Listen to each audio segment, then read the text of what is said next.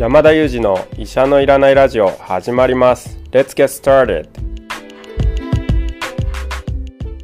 この番組はニューヨーク在住の医師山田裕二先生に健康にまつわる情報を質問し、医者のいらない状態を医者と一緒に実現しようという矛盾した番組です。進行役は新里ゆり子が務めます。聞きたいテーマや質問は、ウェブマガジンミモレでの山田裕二先生の連載コーナーへお寄せください。感想は、ハッシュタグ医者のいらないラジオで、ツイッターでつぶやいていただければと思います。本日もよろしくお願いいたしおます。願いしますよろしくお願いします。いや、ちょっと今日ね、お二人に、はい。あのーちょっと共有したいことがあるんですよ。おうもう懺悔したい。懺悔懺悔したい。何でしょうあか、ちょっと前に、あの、叱る技術っていう話あったじゃないですか、テーマ。はいはいあ、そう、これ山先生お休みの時でしたよね、叱る技術。新里さんと話したのかな？はいはい、そうですね。はい。はい。で、ちょっと昨日、僕がちょっと子供をし、まあ、叱ってしまったんですけれども、もう何の技術性もない、こう、まあ、感情をちょっとぶつけるみたいなことをしてしまって、もうそれをやった後に、まあ、子供はそれで泣き、泣いた後、ひとしきり泣いた後寝たんですけど、ちょっともうすごく、もう自分がやっぱり落ち込みますよね。二つの意味でそうそう、二つの意味で落ち込んだのは、まあそういうことをしてしまって、まあ子供とか家族に対して申し訳なかったってことが一つと、あとこの医者のいらないラジオの場で叱る技術の話をテーマで、まあ語ってしまったのに、何の技術もない自分に申し訳ありませんでした。すいません。なるほどでもあれですよね目的がもしこう寝かしつけることだったら目的を見事に達成した叱る技術でしたね フォローするなぁ。フォローの技術半端ないですね。早早かったですね、しかも。いやね、でもやっぱりね、それ違うんですよ。早く寝れなかった。その僕がちょっと叱ってしまったことで寝る時間も遅くなってしまいましたし、うん下の子もちょっとこう、こうなんかちょっと怖がっちゃって、うん下の子も寝るのが遅くて、そういう二次被害も生んでしまいました。まあ、奥さんにも本当に申し訳なかったなと思って。なるほどいいことなかったですね、あれは。うんこれはでもなんで起こ起こったというかなんでこうなったんですかね？ああ、そうですよね。まあ、ちょっとね、やっぱりこう、うん、まあ、下の子、あ下の子、まあ、特定しませんけど、子供が、あの、ちょっとこう、暴力をちょっと振るったんですよね。ああで、僕に対してもし、ちょっとそれをちょっとしつこく続けてきたので、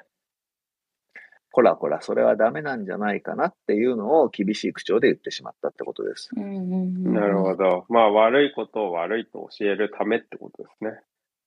ありがとうございます。救われました。そんな、そんな情報共有から始まってみました。いや、なんかでも私はこの叱るユーズの時に臼井さんにイライラして子供を叱ってしまったって言った時にめちゃくちゃ救われたんですよ。もうフォローの技術がすごくて。なので、あの、うわ、私にもそんなことありますよっていうことからなんかちょっといろいろ解説していただいたので、やっぱ叱った後にちゃんとこう、誰かと話したり、それをフォローしてもらうのって大事だよね。言う相手が大事だよね、みたいなことで終わった回なんですよ。確かに。うんそうでしたね興味がある方はぜひ聞いてみてください。叱る技術。いや、僕もお二人に話して、あの、お二人のフォローに救われました、今。でもそういうことありますよねっていうのを言っていただくだけでなんかちょっとその落ち込みすぎず、うん次こうしようって思えたり、改善ができたり私もしたので、あのーすごく、そ、そういうことが一番大事なのかなってやっぱり、うんあの場で学びました。なるほどはい。これテーマ、情報共有って話だったんですよねあ。そうです、そうです。でもさ、あれですね、今の話で言うと、うん情報共有って懺悔の形だといいですね。ううんん。あつまりなんか情報共有って、こう、A という事象がありますよとか、これから B していきましょうよね、みたいな、本当に情報、なんか平たい情報として届けるみたいなイメージがあるんですけど、やっぱり僕こういう失敗をしてしまいましたと。申し訳なく思ってますみたいなお詫び、あるいはもうこう悔いを語るみたいな話の方が、聞く方もなんか聞きやすいし、うんうんうんうんうんそして言った方もすごく救われるなって思いました。うん、確かに。なんかこれがもし例えば失敗ではなくて、すごい成功したと。うちの子供がもうすごいもう、もう超優秀でなんとかで、もう全日本大会でオリンピック出ちゃいましたみたいな話とかばっかりを語ってたら、ちょっと鼻につくじゃないですか。うん、そうですね。はいはいはい。で失敗話の方がいい情報共有だなってことを今考えた次第です。思います。この情報共有どうですか？いや、いいですね。ちょっと棒読みな感じしません？でした。山田先生はね、情報共有ね、した時にね、棒読みの時と棒読みじゃない時割とはっきり出るんです。ますね。はい。あの、アメリカってどうなんですか？こう失敗、日本では今、臼井さんおっしゃったことは、まあ、まさしくそうだなって思ったんですけど、アメリカはどうですか？こういう感覚っていうか、情報共有の感覚、気になります。どうなんですかね。どうなんですかね。うんいや、ちょっと国ごとの傾向で語るって難しいような気がしますけれども、ただ、その、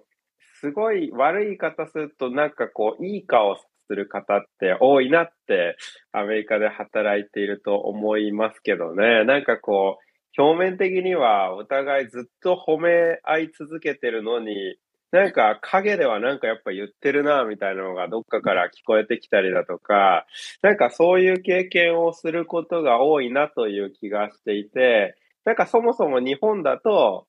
そもそも褒めもしないし、なんか悪いことも言わないみたいな、こう黙るみたいな、なんか選択を取るような気がするんですけど、アメリカに来ると、もうとにかく褒め合うんですけれど、本当かな？みたいな、あの、ことを思ってると、ああ、やっぱり後でなんか違う噂を聞いたぞとか、なんかそういうことが多くなった気がしますけれど、まあ、これはちょっと国の違いと言っていいのかわからないですし、まあ自分の、こう、なんていうんですかね、これまで経験してきた環境から、まあなんとなく感じてることですかね。意外ですね。面白いですね。んうん。うん。いや、あ、でも実は意外ではなくって、あの、なるほどなって思いました。で、なんで僕は意外ではないと思ったかというと、あの、外資系企業で働いてる人たちなんかは、やっぱ似たような話をするんですよね。うん、なるほど。うん、で、日本とアメリカの働き方の違いで、こう、あなたは何をするかとかが、アメリカは割と明快。日本の場合はは、こう、会社によ、もちろん会社によってですけど、割と何をするかふわっとされてて、あの、あと会社、職業も、職種もローテーションしていくみたいな傾向があると。そういう違いがあるんですけど、アメリカの方がむしろこう上司に対するごますりとか、あの、そういうものがすごいと。はい。上に、上にこうすり寄って下に厳しいみたいなことが、まあ日本でももちろん、そういうことってまあないとは言いませんけど、アメリカの方がはっきりやるね、みんな。ってことをね、結構聞くんですよね。うん、なんかそういう傾向は自分の身の回りでもあるかもしれないですね。ねえ。だそれと、その、褒める、あるいはけなすみたいな話をはっきり言うってことが、割と僕はなんかリンクしてるなって思いました。なるほど、なるほど。そうですね。あと今、そのローテーションがっていう話が出てきたんですけど、これはですね、医療現場もまさにそうで、ローテーションがすごく多いんですよね。つまり、医師でもきっちり、あの、ある時間からは別の人、ある時間からは別の人みたいな感じで、仕事のこう、時間での、こう、振り分けがきっちり決まっているので、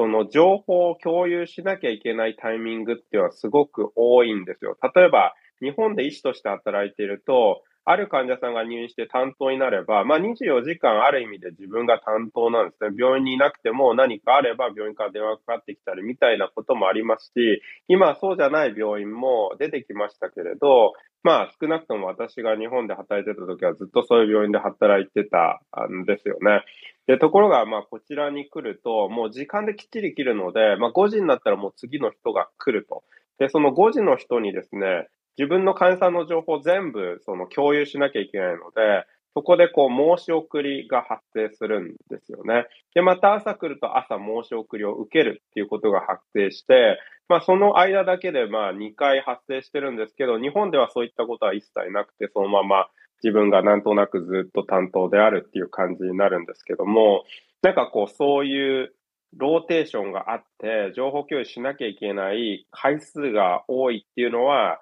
まあ、仕事をしていてすごく感じることですかね。そうするとあれですかね、こう、分、あの、起きてる状態とか、患者さんとか、まあ、じの状況を、えっ、ー、と、明快に明文化するとか、えー、パソコンに入力するとか、そういうことが割とはっきり多いんですかね。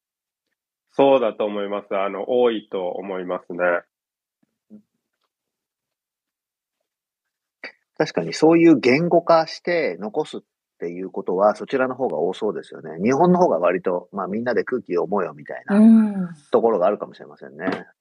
そうですね。でも特に医療現場でやっぱり間違いを犯してはいけないので、言語化するってすごく大事で、やっぱり誤解がないようにしておくっていうのはすごい大事なんですよね。いや、なんか、医療ドキュメンタリーとか見ててもアメリカだと責任、裁判とかになった時の責任の所在とかすごく問われますもんね。そうですね。まあ、そういう意味では、ちゃんとしっかり文字にするっていうことはとても大事で、日々の仕事もカルテに全部書き起こさないといけないんですよね。なるほどな。でも、確かにその裁判に対するディフェンシブな意味での情報共有とかあると思うんですけど、でも、なんていうかな、先生とか医療者が裁判とかをすごく意識している医療現場って、僕あんまりこう、良くないような気もしちゃう。良くないって言うとあれだけど、患者の立場からすると、やっぱりなんかこう、あ、今これ、この人予防線張ってこのこと言ったみたいなことがわかるってあんまりこう、精神衛生上良くないような気もしちゃうんですよね。はい、それは良くない面として、あの、挙げられると思いますね。その、リスクの説明が長くなるとか、あるいはどうしても、あの、医学の方向性としてディフェンシブになるっていうことは、間違いないと思うんですね。つまり、本来であれば、専門家に相談しなくてもいいようなちっちゃなことまで、一応専門家に相談しておこうと言って、専門家に相談する。まあ、それすら必要なかったかもしれないのに、今度は専門家が、いや一応この検査やっておこうということで、ほとんど必要がないと思われる検査が行われるみたいなことで、どんどんどんどん無駄を増やすみたいなことが起こっている可能性はあって、このディフェンシブにディフェンシブにってなっているのは、まあそういうところから来てるのかもしれないですね。うん、そうですね。いやはい。アメリカの医療現場の情報共有にも意外と課題があるんですね。いや、あると思いますね。まあ本当に情報共有の、まあ回数が多いので、まあそういう意味で、あの、問題、課題もあると思いますし、一方でその情報共有の回数が多いんで、情報共有をよりしやすくしようっていう取り組みもも多くてですね、例えば、その電子カルテの中にチャット機能があるっていうのはすごく実は大きくて、日本でそういうあの機能を持った電子カルテって私が仕事をした病院では今まで経験がないんですけど、こちらだとあのチャット機能がついてるので、普通にスマートフォンであの、医師同士とか看護師とチャットでやり取りできたりだとか、今、あの、患者さんもチャットできるようになってるので、患者さんが質問があれば、医師にチャット送ってきたりだとか、そんな感じで結構ですね、気軽にチャットできるんですね。で、グループチャットもできるので、本当に LINE 感覚で医療情報を交換できると。で、すごくこう、セキュアなというか守られた場所なので、患者さんの情報を交換していい場所なんですね。つまり、検査結果とかをやり取りしていい場所として使えるので、まあそういう意味で、そのコミュニケーションを取る利便性は上がっていて、しかも、まあ今を生きる医師の感覚に合った機能が電子カルテに標準装備されているっていうのは多分これも情報共有をより活発化しようっていうことで行われた取り組みだと思いますし、まあ、いろんなネットワークもそもそもこう結びつき始めてますよね。昔であれば、例えば私だったらマウントサイナ医科大学の中でしかコミュニケーションが取れなかったのが、今お隣の大学病院の情報も見れたりだとか、えニューヨーク市内中のその薬局のデータも取れたりだとか、あの、どんどんどんどんデータがつながって情報がこう自然と共有されるような、まあ、環境になりつつあるなっていうのは感じますね。うんいいですね。その狭い世界だけじゃなくて、ちょっとその情報共有の幅が広さが広がっていくっていうのはいいですね。これはもう間違いなく、あの、医療過誤を減らす意味では大事なことだと思いますね。はい。ありがとうございました。えー本日はどうする情報共有というテーマでお送りいたしました。山田先生、臼井さんありがとうございました。ありがとうございました。今日もいつもの3名でお送りしました。Thank you for listening. See you next time. ありがとうございます。いや、情報共有なんかね、小さな話からこう大きな話までいけてよかったですね。ですね。はい、素晴らしい。では続きまして、SNS が人々の健康にどのような影響をもたらすのかというテーマでお送りします。で、こちらのイントロトークとして、えー声の工程と身長、体重などの関係性についてさらっとお伺いしたいなと思っております。はい。はい。では、失礼します。